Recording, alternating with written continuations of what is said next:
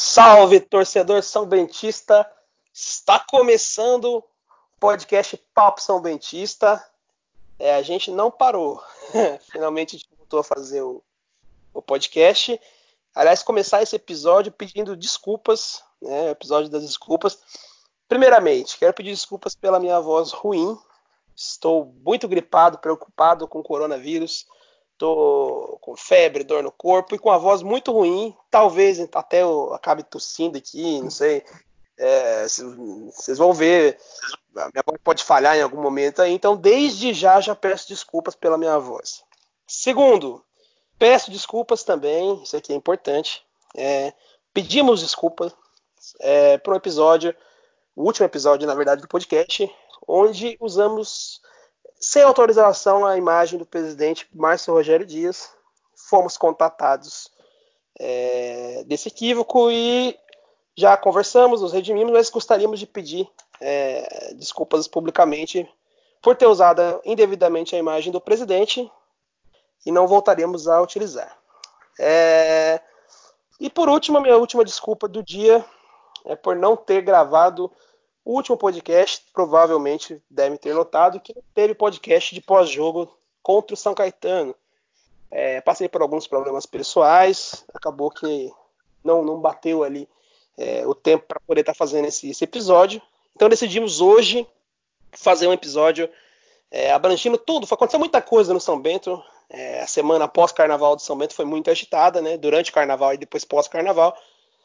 É, tivemos esse jogo contra o São Caetano, depois muitos acontecimentos até o dia de hoje que enfrentamos o Rio Claro.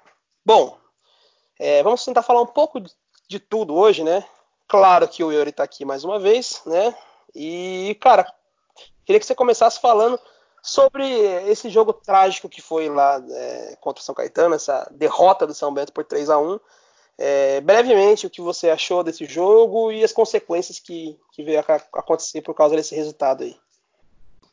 Olá, Maicon. É... Olá, amigo São Bentista. Uma semana muito movimentada né, no, no Esporte Clube São Bento. Felizmente, acho que precisávamos muito disso. Até pedíamos em episódios anteriores mudanças e essas mudanças vieram. Começaram de um jeito não, não muito agradável, né? É... o jogo na segunda-feira de carnaval, um público bom pela fase do time, pelo horário. Choveu na, na cidade de Sorocaba um bom tempo antes do jogo. É, jogo televisionado pelo Sport TV. Mesmo assim, o público foi, foi bom, né? É, na, na domingo, a torcida foi até o treino da equipe, conversou com os jogadores. Mas infelizmente o jogo de segunda foi, foi lastimável, né? Acho que não foi nenhum jogo porque o São Bento não entrou em campo. Foi cada vez que a gente pensava que a gente tinha visto o pior jogo do São Bento, parecia que o jogo seguinte era pior. O Red Bull foi horrível. Exatamente. Aí veio o Português Santista pior ainda. E a gente achava que não tinha como piorar e veio o São Caetano. Um time que não entrou em campo, desde o primeiro gol já sofrido com 7 minutos. O time se desesperou. Logo depois já fez. O São Caetano fez o segundo, mais tarde o terceiro. E eu acho que saímos ainda no lucro por não termos tomado uma goleada. O 3 a 1 acabou sendo um placar, um placar bom para nós, né? Mas o resultado acabou sendo de certa forma positivo, podemos dizer assim, pelas mudanças que vieram que a gente vai comentar mais tarde, né? Pois é, cara. Eu até justamente separei na minha pauta aqui como um mal necessário esse jogo, né? É, todo mundo que estava lá, acho que todo torcedor são bentista vai sempre se lembrar desse jogo. Eu comentava com um amigo na arquibancada que é, existem alguns jogos específicos na história do São Bento no SIC que nenhum torcedor nunca esquece. São jogos marcantes, tanto negativamente quanto positivamente que a gente sempre vai estar contando para todo mundo, para os nossos netos, para nossos filhos e, e para todo torcedor que a gente encontrar na bancada, lembra daquele dia, né? E, e, e, tem vários jogos nessa lista. Pode se lembrar aí do 6 a 0 do Marília, né? O, o 9 que fez no Bragantino, positivamente falando. E eu acho que esse jogo de São Caetano, apesar de não ter sido um resultado tão elástico, ele vai entrar nessa lista, porque foi muito marcante. É um jogo que marca uma virada realmente do clube eu acho que o sentimento de todo torcedor foi ali que não dava mais, né? Todas as esperanças, tudo que a gente se apegava, né? Inclusive você bem falou, fomos, né? É, foi organizado uma conversa com o elenco, que inclusive quem compareceu, né? Acho que você teve lá, né? Yuri? é, disse que a resposta foi boa, tanto do treinador Léo Condé quanto do, do, do Jamie que estava lá, o Fábio Bahia, o Cordeiro. E, e foi uma resposta boa, né? É, de quem entendia o problema, de quem estava se dispondo a tentar resolver.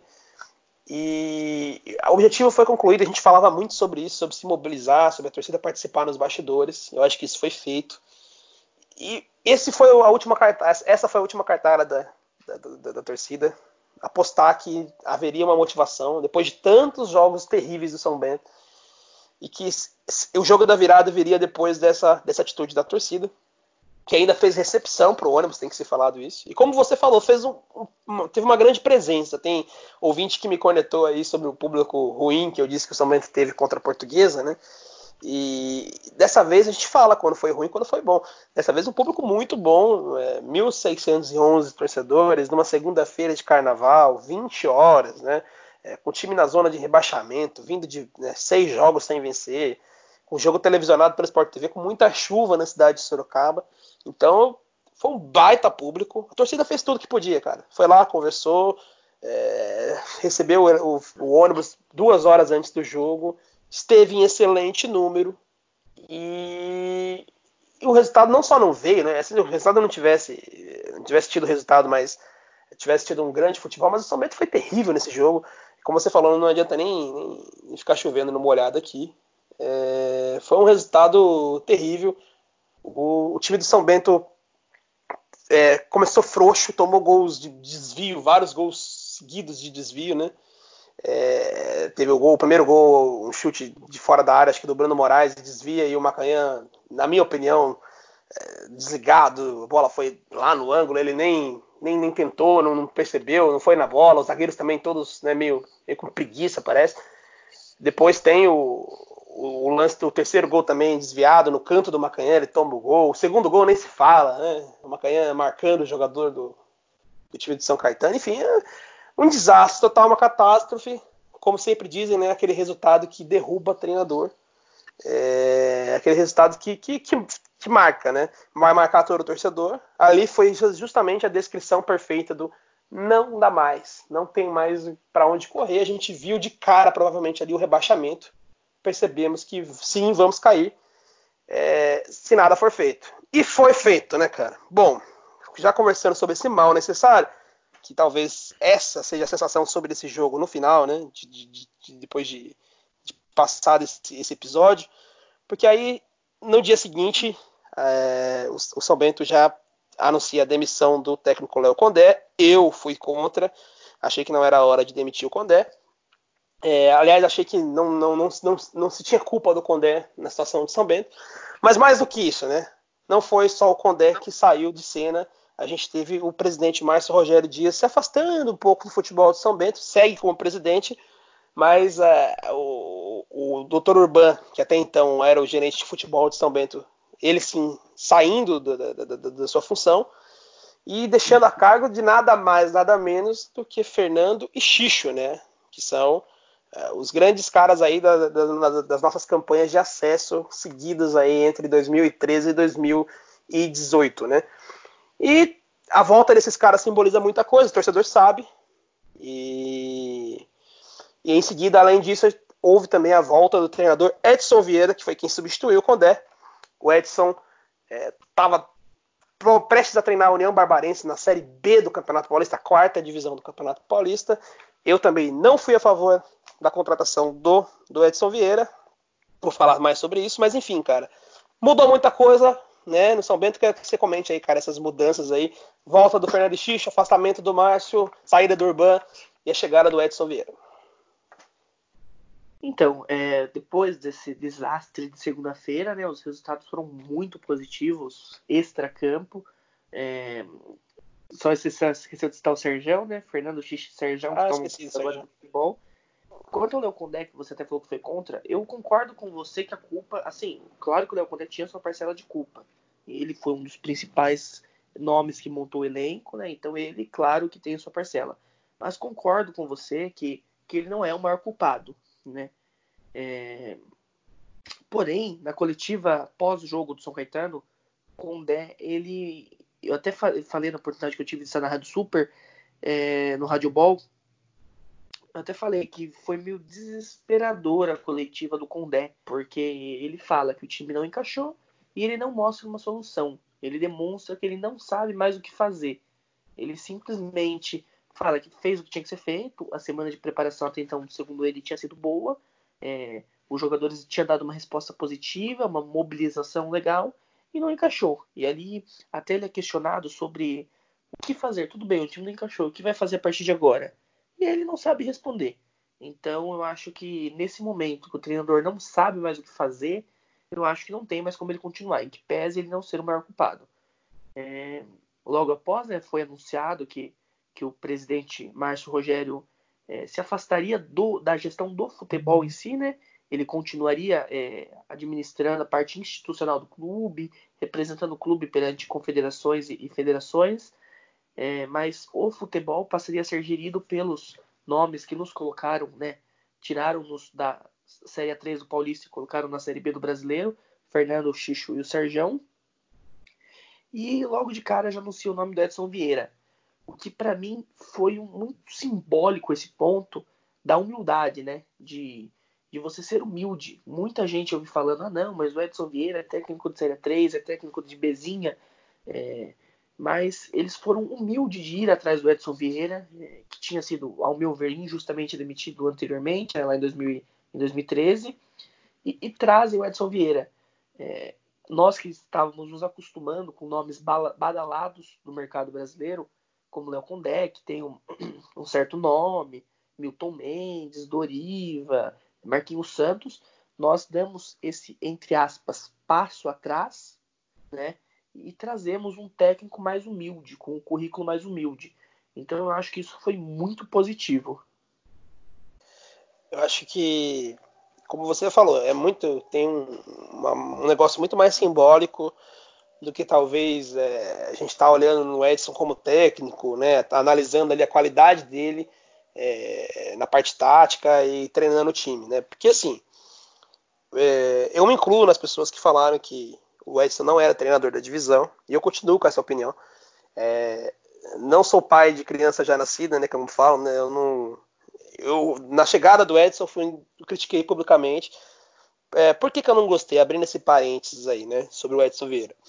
É, eu acredito que o, como você falou, muita gente, eu, eu vi muito aquele argumento de, ah, a gente teve todos os treinadores ali de, de níveis, com todas né, as credenciais possíveis e não deram certo, né? Acho que talvez até lembrando muito Milton Mendes, né?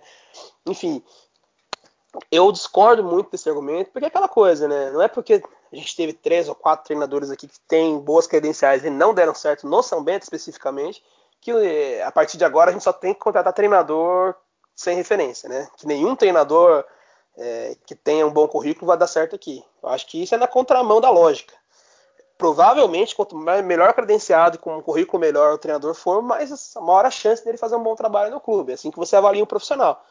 É, as experiências que a gente teve aqui foram ruins, nem sempre eram as melhores opções, né? O, a gente sabe que o Milton Mendes era um treinador grande do futebol nacional, que trabalhou em grandes clubes aí do Rio de Janeiro, mas é, ele não, não, vinha fazendo bons trabalhos recentemente, então não, nem era também tudo isso, né?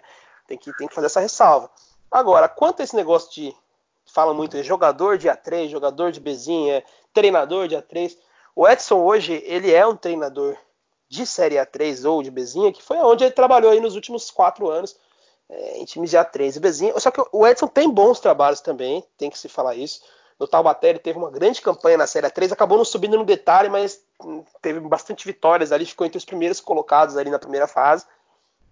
E fora, a gente tem que lembrar, claro, do trabalho dele aqui, com acesso e título da Série A3. E detalhe, para quem acompanhava aquele time do São Bento de 2013, sabe que aquele time não só tinha resultado, como jogava muito bem.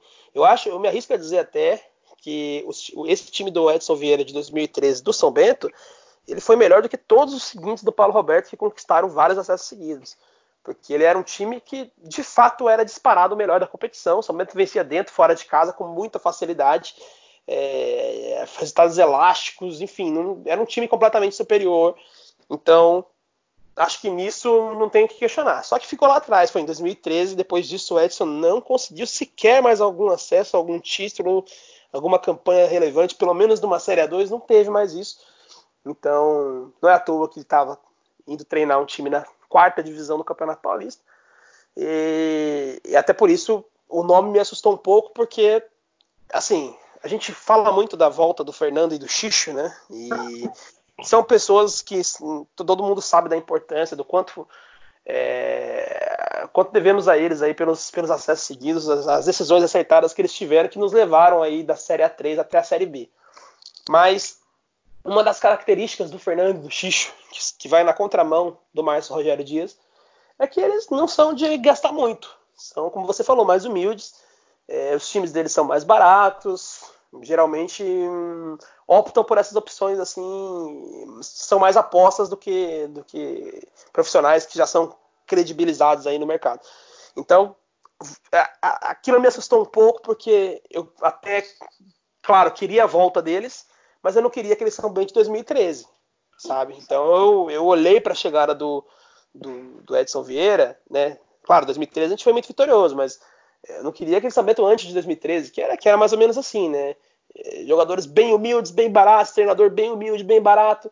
É, o próprio Edson comenta aí na, na, nas entrevistas que ele dá, ah, a gente treinava na Praça da Amizade, pô, acho que a gente ficou mais profissional. Eu não acho como negativo fato do São Bento ter se profissionalizado com, nos últimos anos, até porque foi jogar uma Série B de Campeonato Brasileiro, então é, tinha que se profissionalizar mesmo.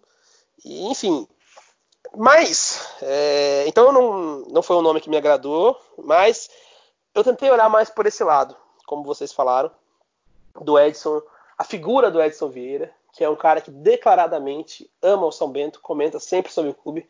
Ele saiu do clube há sete anos e ele fica até hoje sempre acompanhando o clube, comentando sobre. Você vê que tem um carinho, um amor. É... E também o perfil do Edson Vieira, que é totalmente contrário ao que a gente teve aqui nos últimos anos. Né? Tem esse detalhe.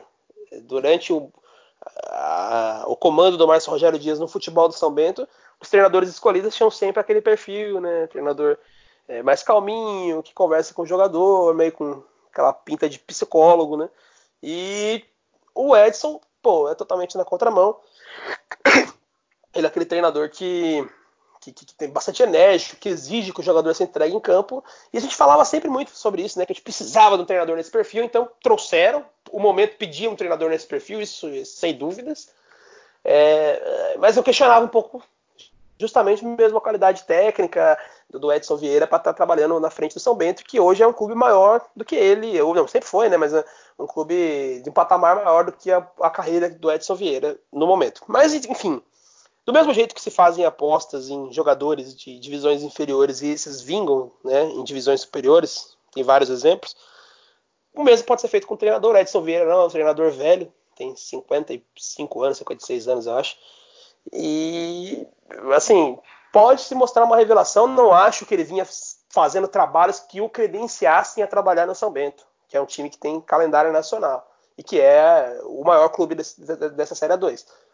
Eu acho que ele não tinha feito nos últimos anos nada que, que o credenciasse, mas foi muito apostando na, na, história dele aqui, na identificação. E talvez, né, a gente está sempre aprendendo, né? Como que você vai questionar uma decisão do Fernando e do Xixo com toda a moral que eles têm, têm né, nesses últimos anos? Eu até eu, eu o meu, meu senso crítico não gostou da, da, escolha, mas por outro lado eu olhava e falava, cara, é, eles devem saber o que estão fazendo. E tanto que o a, talvez a, a, ideia era justamente essa. Vamos trazer o São Bento de volta, vamos trazer um cara que quer ganhar, que tem muita vontade, esse perfil diferenciado. E, cara, a gente já pode falar que começou a dar certo, né? Cedo ainda para falar, tem que salientar isso. Cedo para poder cravar qualquer coisa. Mas o São Bento venceu hoje o time do Rio Claro. É, é até estranho falar isso. O São Bento venceu o torcedor. O São Bento voltou a vencer, fez três pontos fora de casa. É, já comentando esse jogo, cara. Outro time, o que você achou do time hoje com o Edson Vieira? Então, cara, só voltando um pouquinho, só pegar seu gancho. Ah, claro. É, em relação ao Edson Vieira, é, eu concordo com os trabalhos dele depois que ele passou por aqui não vinham sendo é, dos melhores, né? Ele não teve trabalhos de destaque. Porém, eu acho que é o que a gente precisava, porque nós tivemos técnicos que teriam talvez sua parte técnica é, inquestionáveis, digamos assim, é, talvez um Marquinhos Santos que teve muito sucesso por onde passou, o próprio Milton Mendes que que conseguiu um certo sucesso na carreira, é, jogadores, nós vimos isso aqui também, jogadores muito qualificados, mas que não jogaram bola aqui. Tem o exemplo do, do, Paulinho Volante, do João Paulo Volante. É, eram jogadores que, quando chegaram, todo mundo gostou dos nomes por, por serem jogadores que sabidamente sabem jogar futebol. Então, e quando estavam aqui no São Bento, não, não conseguiram desempenhar o seu melhor futebol. Então, é, eu acho que é o que faltou desde a, desde a chegada do Marquinhos Santos e dos nomes que começaram a vir em 2019 e, e começaram a vir em 2020 também. É, podem ser até nomes bons, mas o que faltava era uma identificação com o clube. A gente via que os jogadores entravam em campo, jogavam, iam, saíam e já era, né? Faltava alguma coisa. Parece que eles não sabiam o que eles estavam representando. Parece que eles estavam jogando por uma Red Bull, por um Atibaia, times que não têm tanta torcida.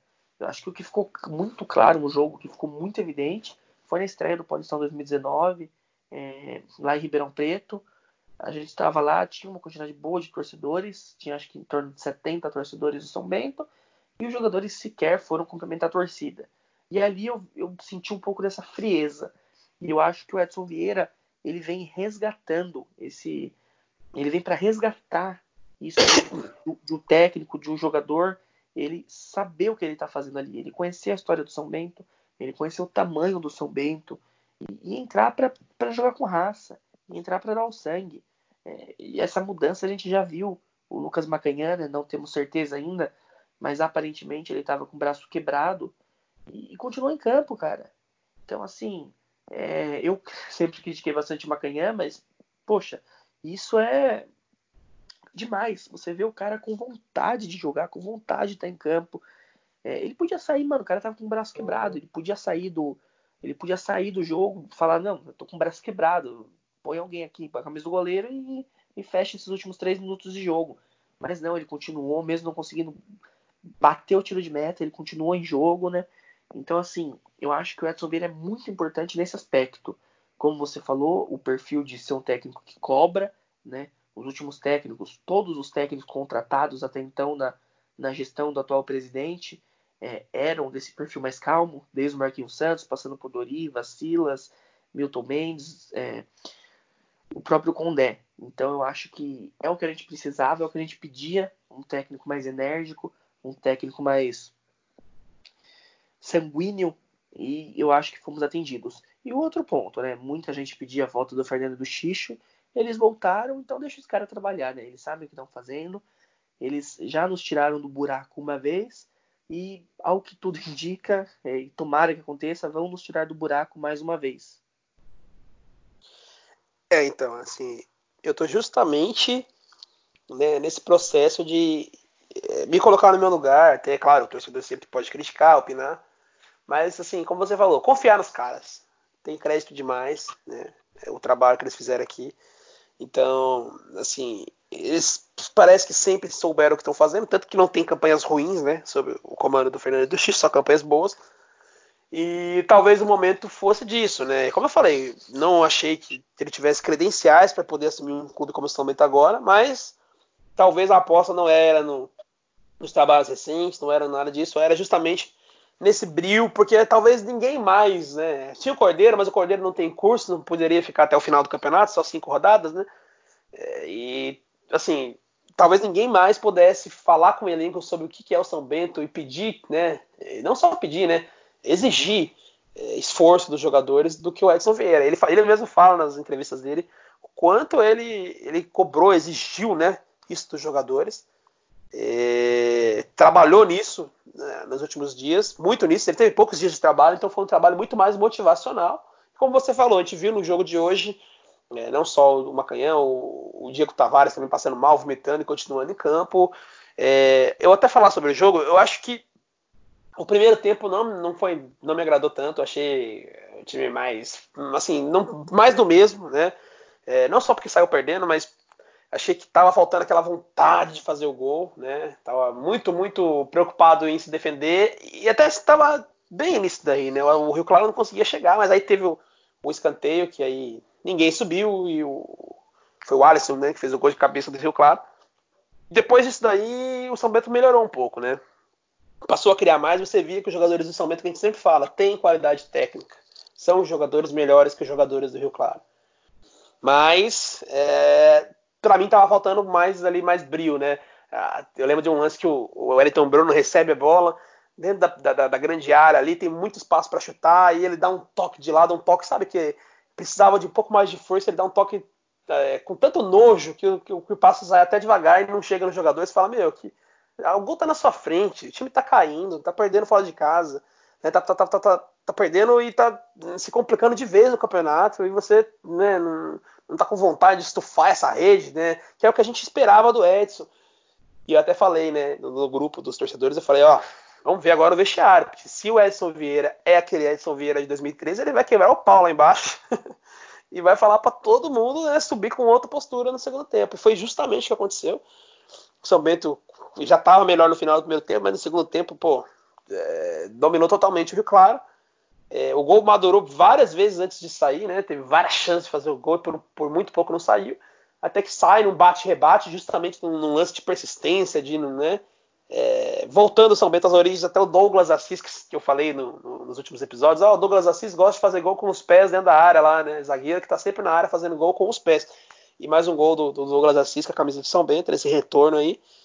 E depois o São Bento continuou melhor. Eu cheguei a ver até o time do Rio Claro é, perder para o São Bento no físico, né? Você reparou que eles estavam ali com, com cãibra, estavam é, até dando uma segurada no jogo porque viam que o São Bento estava melhor que acabar virando o jogo, né? Parecia um negócio que estava tava escrito. E aí tem a entrada do, do Matheus Guarujá, que finalmente faz uma jogada aguda pela, pela lateral do campo, né? Como tem que se fazer. Ele se posiciona bem para receber a bola do Luiz Henrique, né? E faz o cruzamento certinho para o Diego Tavares fazer o gol, a virada de São Bento que ainda teve esse tom dramático no final aí, com o Rio Claro persistindo, é claro, perdendo dentro de casa, e com os problemas que a gente teve, lesão, substituição já tinha esgotado, aí joga algum período ali com um jogador a menos, depois o Macanhã tem o problema dele aí com o braço dele, e, e né, se caso, né, independente de ter quebrado ou não, né, deslocado que seja, mas talvez com uma dor insuportável ele ter que continuado, de repente até para ser só mais um, um jogador ali para a bala bater nele, né, se, se precisasse. Então, foi realmente como você falou, ali sentiu uma diferença, um São Bento diferente. E a vitória veio, o resultado veio também. E marcou muito isso, né? A saída, né? O afastamento do presidente do futebol de São Bento, a volta do, do que a gente tanto pedia do Fernando e do Xixo. E a volta do Edson Vieira, Fernando Xixo e do Sérgio, tá sempre esquecendo do Sérgio. E o resultado vindo, né, a vitória voltando a aparecer no jogo fora de casa e com muita, muita raça, muito brilho. Enfim, eu até acho que vários parentes para se, se falar aqui sobre o Léo Condé. É, o Léo Condé talvez agora tenha visto o jogo de ontem, de hoje, perdão, e tenha percebido que São Bento foi diferente, foi mais aguerrido e venceu, né? E não estava conseguindo vencer com ele, ele saiu no próximo jogo que o São Bento venceu Teve muita mudança no meio disso, apesar da distância ser pequena de um jogo para o outro. Mas nem se compara o São Bento que enfrentou o São Caetano com o São Bento de hoje, né? E talvez o, o São Bento agora, né, nesse momento, está a dois pontos do, do, do, G8 e dois pontos da zona de rebaixamento. Está no meio termo ali entre o céu e o inferno, né? Mas respirou. Dois pontos da zona de rebaixamento hoje é importante para quem estava lá dentro no começo da rodada, né? E ver o G8 só a dois pontos também é muito, muito interessante. Então, talvez jogando com esse brilho, a gente imagine que esse time possa conseguir deslanchar, faz dois jogos em casa agora. Quem sabe se classificar, quem sabe brigar pelo acesso ainda, né? E se isso acontecer, será mais um time montado pelo Léo Condé, que talvez ele se falava muito disso dele, do Paysandu, né? Que deu certo, ó, ele montou o time e no final deu certo, mas faltou alguma coisa, né? Na mão do Léo não conseguiu vencer, não conseguiu vingar e, vingou na mão de outro. E no Paysandu foi um caso muito parecido, né? O Léo monta o time e não, o time oscila muito, ele é demitido, mas aí quem assumiu é o Brigatti, que tem um perfil muito parecido com o Edson Vieira, o cara também chuta tudo, aquele cara que é, não deixa o jogador fazer corpo mole na frente dele, e o time do Paysandu consegue lá depois se recuperar, se classificar e por muito pouco não consegue o acesso. E aí muita gente falou, nossa, o time que o Léo montou lá no Paysandu quase subiu, né? E talvez o filme possa se repetir aqui em Sorocaba. Mas será que não é isso que falta pro Léo? Será que não é essa é, ele cobrar mais o time dele, ele ser um pouco mais enérgico, porque o time é muito calminho, como você falou, né? A coletiva no final do jogo do São Caetano é um conformismo, né? Uma cabeça baixa, a gente não via nem ele vibrar no campo mesmo. Talvez, acho que até pro Léo repensar aí sobre a carreira dele. Ele que é um profissional vitorioso, de repente é o que está faltando para a carreira dele. É... Porque né, pode estar tá acontecendo de novo aí um caso onde um treinador mais enérgico assume o elenco que ele montou e consegue fazer jogar, né? Enfim, é, então, cara, sobre o jogo de hoje, a gente viu outra postura, veio o resultado, né? E agora a gente já projeta essa sequência. Estamos a dois pontos do G8, dois pontos também da zona de rebaixamento. E agora dois jogos em casa, Juventus e Votoporanguense, que é a lanterna da competição. É, cara, você acha que vai dar para chegar? Você já está pensando em classificação? Então, é, primeiramente, quanto ao Condé que você citou, eu acho que ele não teria méritos nenhum caso a gente conseguisse alguma coisa, né? Porque, diferentemente do, do que foi falado em coletivas, em entrevistas por aí, é, as informações que chegaram até nós, né? Não, não, não, não temos certeza, mas são informações de, de boas fontes, que você observa pelo histórico salarial de todos os jogadores que vieram para cá, é, é, um time caro. Então o Léo Condé ele trabalhou, até onde a gente sabe, com um dos maiores orçamentos da Série 2. Então eu acho que não seria mais do que a obrigação dele montar um time competitivo e que chegasse muito forte na briga para subir. É, devido a esse orçamento, que até onde chegou para nós, é um orçamento para a Série 2 alto. Claro que se você comparar com o ano passado, o orçamento é muito baixo. Mas para os padrões de Série 2, comparando com Monte Azul, comparando com Sertãozinho e com outros times, é, é um orçamento bem alto. Quanto ao jogo, é, tive a mesma impressão que você. Eu acho que o time começou em, em câmera lenta, o time não começou bem. É, quando começou o jogo, parecia que o Léo Condé ainda era o técnico. O time devagar, sem muita vontade. Quando ainda estava 0 a 0 o Wellington Bruno, que é, teria que ser o cérebro do time, é, errou ali em, em um momento, acho que um intervalo de 5 minutos, ele errou três passes fáceis, três passes para o lado e ele errou aqueles passes, e isso me irritou demais, porque é, é, é o cara que tem que, que, tem que ser bom de passe, é o cara que tem que ter uma boa visão de jogo, e, e começou, parece que desligado, tocando a bola, meio relaxado, né? Então isso parece, me deu uma impressão ruim, parecia que era o São Bento do, do jogo contra o São Caetano, do jogo contra a Portuguesa, ou contra o Red Bull. Até que tomou o gol, é, não, não sofria grandes riscos até então, né? Mas aí acabou sofrendo gol. É, e parece que acordou um pouco. Foi é, para cima do, do, Rio Claro, de maneira não tão organizada no, no, primeiro tempo, né? E acabou conseguindo empate, mas o, o juiz acabou anulando o, o gol, né? Do Diego Tavares, se não me engano. É, para mim, o Wellington Bruno e Jane muito mal no jogo. É, acabaram sendo substituídos no segundo tempo.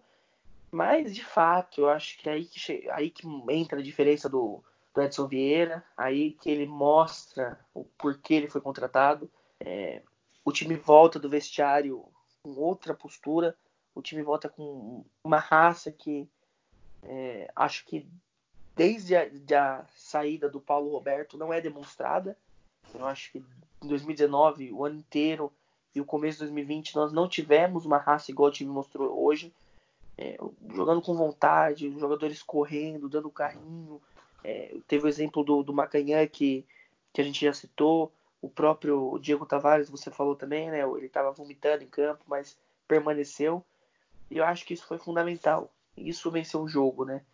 É, o time do, do Rio Claro estava relativamente confortável com a vitória, com a vitória parcial, mas a raça do, do time do São Bento foi deu gosto de ver, é, deu vontade, deu aquela nostalgia dos velhos tempos, né?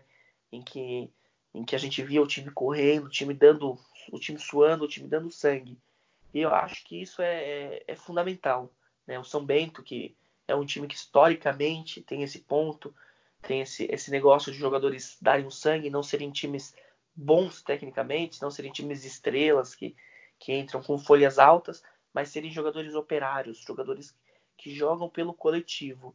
É, nós vimos o próprio Guarujá, como você citou, ele não vinha entrando bem com o Léo Condé, não vinha entrando bem com o Milton Mendes ano passado, mas não sei se é porque deu tudo certo ou se o Edson Vieira já conseguiu é, avanços com ele e entrou bem no jogo, entrou jogando coletivamente, conseguiu aí, salvo engano, a primeira assistência dele no, na carreira, né, no profissional. Então eu acho que tem tudo para o São Bento alçar voos maiores. Eu acho que é cedo ainda para falar em G8, né? Temos que esperar o próximo jogo, mas eu acho que a gente dá um passo importantíssimo para não cair para 3. É, cara, é... você falava que o Elton Bruno e o, e o Jamie tavam, foram muito mal, eu concordo. Né? Acho que da, dos destaques negativos tem que ser citado eles, né? É, e você vê a mão do treinador nisso aí, né? Que o, o Edson Vieira saca justamente os dois, né?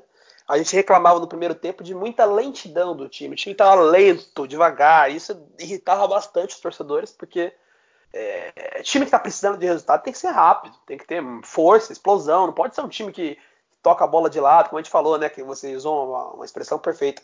É, relaxado, né? Time relaxado, tá? Tá fazendo as coisas sem capricho. Pode ser assim e nem, nem, e nem tem a intensidade que o São estava tendo no primeiro tempo.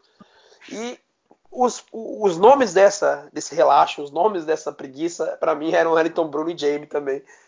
E aí o, o, Edson Vieira saca os dois e você vê, as alterações dele são justamente os destaques positivos, né? Aliás, lógico, a, a atuação incrível do Lucas Macanhã, que foi muito mal contra o São Caetano, na minha opinião, e ele oscila, não tem jeito, né? E hoje ele foi excepcional, né? E citando além dele, né, a atuação do Rafinha, que entrou muito bem, dando velocidade, explosão, tra trazendo tudo que a gente estava precisando naquele momento do jogo. O Guarujá, que entrou bem pra caramba, deu assistência para gol e tudo, né? E o Eric Luiz, sempre ele, sempre muito bem também. Assim, o, o Edson, na minha opinião, deixou o time muito rápido, né? Ele fez três alterações, sacou três jogadores que são lentos, né? Estavam lentos, né? O Juan não costuma ser muito lento, mas estava cansado. Ele saca o Juan cansado, saca o Jamie e o Wellington Bruno, coloca três caras rápidos, pô, o ataque ficou rápido e aí foi nisso que saiu o segundo gol, o gol da virada. Então, é, foi, a mão do técnico tem que aparecer. O Edson Vieira é outro destaque positivo, não é clichê porque é a estreia dele com vitória fora de casa, mas porque acertou demais nas alterações, deu velocidade para o time quando precisou. E, e, o resultado veio, é claro, também que tem que ser levado em consideração. O time que não vencia sete jogos venceu na mão do Edson Vieira. Então, para mim, as, as, atuações negativas ficam mesmo com Elton, Bruno e Jamie. E as, as positivas né, com os jogadores das alterações aí, né? É, Guarujá, Rafinha, Eric Luiz. O, o Macanhã muito bem, né? É, excepcional até no dia de hoje. E é, acho que dá para falar bastante também do Bahia, que estava muito bem hoje, estava mordendo bastante ali. Ele tem também esse espírito, né? Ele entende o que é o São Bento. E, e, e, talvez tenha comprado melhor até o discurso do Edson Vieira. Enfim, e as esperanças estão renovadas com esse novo São Bento. Acho que a sensação é essa, né? Desde que o Edson foi apresentado pelo Fernando na coletiva, né? A gente já sentiu tudo diferente. Parece que o São Bento voltou. Esperamos que tenha voltado, mas eu volto a bater na tecla. Não quero ser chato nem pessimista. Não conquistamos nada. O, o, veio um resultado positivo, precisava que viesse mesmo. Foi um primeiro grande passo mas é cedo para qualificar o Edson Vieira como o salvador da pátria. É cedo para poder até mesmo validar já que a volta do Fernando e do Xixo resolveram os problemas e do Sérgio. É, acho que temos muito para provar ainda. É, fizemos um tempo e meio bom e vencemos um, um, um grande jogo. Todo, todo mundo está de parabéns hoje, mas tem muita coisa para ser validada ainda. Tem que se focar na sequência. Eu acho que o Edson sabe disso. Ele é um cara que que sempre trabalhou muito nisso, pé no chão. Ele fala todo tempo nas coletivas: pé no chão, São Bento é só mais um time nessa Série 2. E, e, acho que esse pensamento é muito válido neste momento que o São Bento estava querendo muito jogar com a camisa, estava muito nisso de ah, vamos entrar em campo, a gente é o maior time aqui, uma hora o resultado vem, e não estava vindo e o time estava caindo, né? Quanto a pensar em G8, cara, eu inevitavelmente o torcedor pensa, né? Veio o resultado fora de casa e depois você faz duas em casa, né? Um dos adversários é o lanterna da competição, né?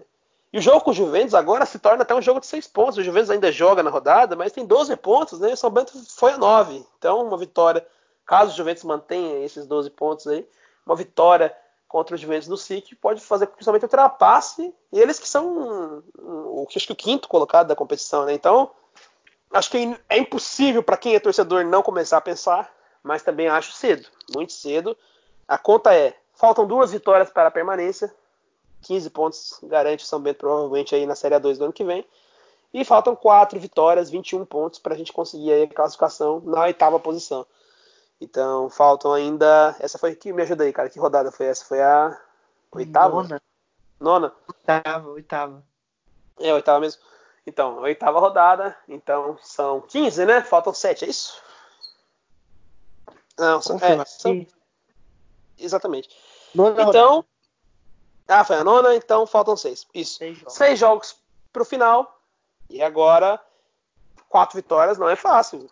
Vencer 4 6 mas é possível. São duas em casa agora, vai jogar com a Penapolense ainda, vai jogar com a Atibaia dentro de casa ainda. Enfim, muito depende de como o São Bento vai se mostrar a partir de agora. A gente já, já sofreu com o time oscilando na competição, faz um jogo bom, ganha, anima, depois faz outro jogo péssimo. Enfim, só nos resta torcer, é claro, né? Bom, cara, vou fazer um giro muito rápido aqui da rodada, estamos estourando o tempo já. É...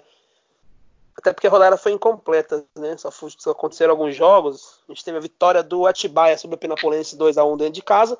Só fazendo um, um parênteses aqui, o Atibaia levou 6 a 0 do Monte Azul na última rodada, que não teve podcast, né? 6 a 0 do Monte Azul, o líder da competição. Eu achei que aquilo ali poderia ser catastrófico para a sequência da Atibaia. Não, já venceu o Penapolense dentro de casa, 2 a 1 resultado bom para o São Bento, inclusive. Depois a gente teve o empate 2 a 2 ao Dax e Monte Azul, líder empatando fora de casa contra o Aldax, estava vencendo, tomou uma virada e empatou no final.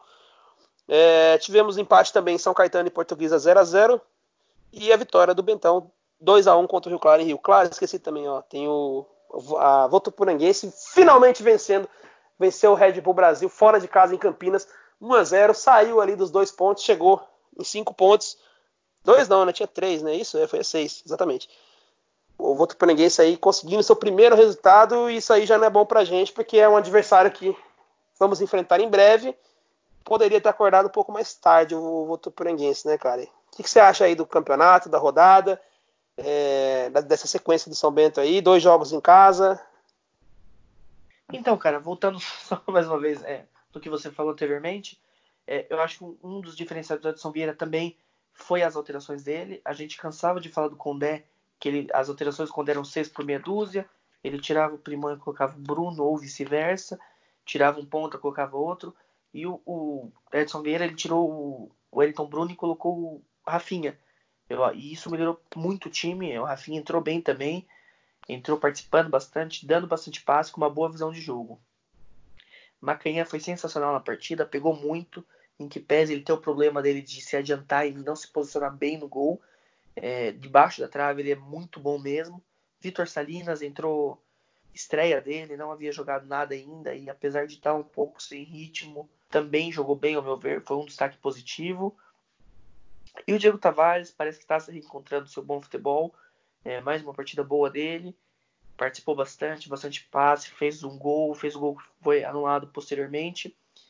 E quanto ao que você citou, de fato, eu acho que ainda é cedo para falar que o Edson Vieira é o salvador da pátria, mas eu acho que quanto ao que você falou do, do Fernando, do Xixo e do Serjão, é, pode não dar certo, pode dar tudo errado e o São Bento ser rebaixado para a Série 3. Claro que a gente torce para que isso não aconteça, mas eu acho que só o fato deles terem assumido novamente o futebol do São Bento nesse momento é, é algo que nós temos que ser muito gratos a eles. Eles eles eram pedidos pela torcida, eles fizeram um trabalho maravilhoso desde 2012, é, tiraram o orçamento da 3, levaram o orçamento para a Série B do Campeonato Brasileiro, então o nome deles já estava na história do, do São Bento. Eles não tinham por que se envolver novamente é, com o clube de forma oficial. Eles podiam simplesmente ficar assistindo o jogo é, com os, em suas posições confortáveis, né, de ídolos do São Bento, mas aceitaram o desafio novamente aceitaram é tentar tirar o São do buraco mais uma vez. Então eu acho que eles, entre aspas, arriscaram sua reputação, o que para mim só aumenta a admiração por eles. Então, dando certo ou não, eu acho que Fernando, Xixo e Serjão são ídolos eternos do São Bento. É, não se esconderam no momento ruim e voltaram, né? E torcemos para que mais uma vez eles consigam no, nos reerguer. Quanto à rodada, né? É, de fato, o campeonato muito embolado, muito equilibrado. É, da mesma forma que a gente está a dois pontos do, do Red Bull que abre a zona de rebaixamento, nós estamos a dois pontos da zona de classificação. para a próxima fase. É, eu acho que temos que secar agora o Juventus, né? Até para não virem embalados para Sorocaba. E uma vitória contra eles é, muda nosso, nosso foco, eu acredito pelo menos, que a gente larga um pouco essa briga pelo Z2 e vai atrás do G8. Né? Começa a ficar muito próximo. Se não entrarmos, ficaremos ali na porta mesmo do G8. Então eu acho que é, o jogo contra o Juventus é um jogo chave, como você falou, jogo de seis pontos. Na sequência a gente tem a Votuporanguense que está muito, tá muito mal, ganhou hoje, mas ainda está na lanterna do campeonato. É, e logo depois a gente pega a Penapolense. Então eu acho uhum. que são três jogos para se fazer pelo menos sete, se a gente quiser almejar alguma coisa ainda no campeonato, né? Se a gente não quiser cair, dois, duas vitórias já já nos eliminam esse risco, provavelmente, com 16 pontos não cai, 15 pontos não caia. Mas eu acho que se a gente quiser sonhar com algo mais, eu acho que nesses três jogos aí a gente precisa correr atrás de sete pontos pelo menos. É isso aí, cara. Sobre o, o Fernando aí e o, o, o Xixi e o Sérgio, exatamente, cara. Concordo em tudo que você falou. É, botar na cara a tapa e não é fácil botar a cara a tapa com esse time que a gente estava tendo. Né? Você tem, tem, que se lembrar que eles estavam provavelmente no SIC, né? Ou vendo de alguma outra forma o jogo e viram o que o São Bento jogou contra o São Caetano, né? E, assim, é uma bucha sem tamanho e aceitaram assumir no meio da competição, inclusive, né? É, então foi, foi de muita coragem, como você falou, né? E tem que ser grato. E, e, como você falou também, se não der certo, pô, cara, olha, olha as circunstâncias, né? É, eram muito difíceis mesmo. Só da, da, de ter se voluntariado a voltar e ajudar, já temos que ser eternamente gratos. E que tomara que, que, né, que continue dando certo, que dê certo, e aí será uma história muito bonita de se contar depois, né? E detalhe, cara, Bom, o Xixo, é, depois do jogo do São Caetano, ele ficou até o final, e quando a gente tava ali na, na marquise, perto da, da porta do vestiário, ele passou por nós, cabisbaixo, né? Então ali a gente vê o verdadeiro sentimento do São Bentista, que, que ficou até o fim, que mesmo daquele chocolate que a gente tomou pro São Caetano, é, foi até o fim, passou pelo meio da torcida, né? Então acho que o Xuxixo ele tem esse, ele, o Xixo, o Fernando e o Sergião, né? Eles têm essa tranquilidade de poder andar tranquilamente no meio da torcida do São Bento. Não, não digo de, de, de violência, Acho que não, não nesse sentido. Mas andar tranquilamente de cabeça erguida no meio da torcida do São Bento, sendo reconhecido por tudo que fez pelo São Bento, né? E também a tristeza que, que ele estampava no rosto após o jogo contra o São Caetano. Eu acho que Xixo e Fernando Serjão estão eternamente na história do São Bento. Perfeito, cara. Bom, e é sobre a, a sequência na rodada, exatamente, né? É, a gente falou isso muitas vezes durante a competição, mas agora nunca foi tão verdadeiro. São dois jogos que vão decidir que o São Bento briga na competição. Duas partidas dentro de casa. É, uma equipe do G8 e uma, e uma equipe do Z2. Né? Então, de repente, o São Bento pode tanto né, embalar de vez e entrar no G8 de uma maneira muito sólida para permanecer até o final, como pode se complicar, infelizmente, se tem essa possibilidade é, de repente, né, a gente vai pegar um adversário forte, não tem como negar, que é a Juventus, né? E, e depois o Votuporanguense, não tem como negar que como eles venceram o jogo lá em Campinas, chegaram a seis pontos, vai ser um confronto direto, provavelmente, esse jogo. E dependendo de como for as coisas, pode até ser assim, se, sempre que você entra em campo, tem a chance de perder, empatar ou ganhar, né? Se você perder esse jogo, é, pode ser um desastre. Então, assim, o São Bento pode, em dois jogos, tanto chegar no céu como chegar no inferno. Então, duas rodadas provavelmente para definir, né? Mesmo que não seja tão tão é, drástico assim, tanto duas vitórias ou duas derrotas, né? Não seja um cenário tão drástico, seja alguma coisa mais no meio disso aí. Independente disso, deve mostrar pelo, pelo que o orçamento briga, né? Esses resultados aí, até porque vão, vão se passar duas rodadas, vão restar apenas quatro para acabar, e o orçamento vai ter menos dois jogos em casa na tabela. Então, deve definir. Esse time briga pelo G8 ou briga para não cair. Então, é, graças a Deus vencemos hoje e estamos embalados para quem sabe aí arrancar de vez e, e, mudar essa história. Como eu falei, vai ser uma história muito legal de ser contada. De repente, essa reviravolta aí no comando do clube, na comissão técnica e uma reviravolta do time no campeonato também, né? É, pode ser uma história muito legal. Bom, cara, vou agradecer os ouvintes que nos escutaram por mais quase uma hora.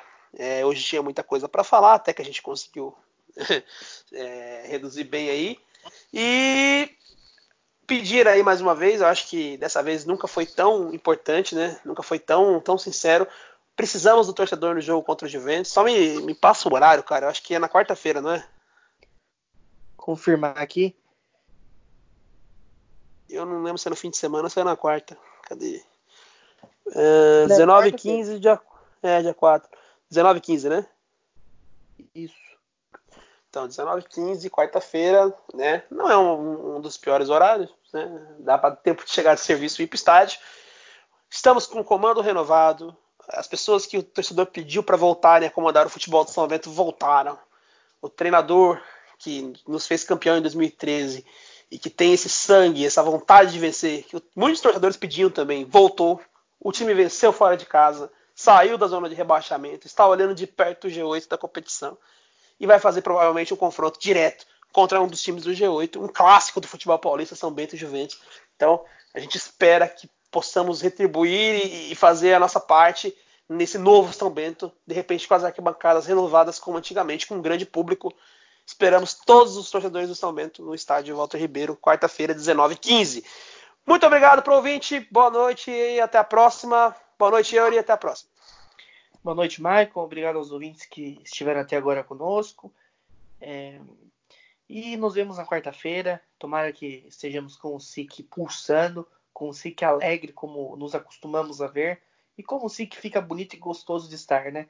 Então que a gente possa estar no SIC na quarta, apoiando, acho que agora podemos falar, né? Os guerreiros, apoiando o Edson Vieira, é... esse novo núcleo que entrou na diretoria, e quem sabe sairmos de lá com, com uma nova briga, brigando pelo G8 do campeonato. Então, até, até quarta.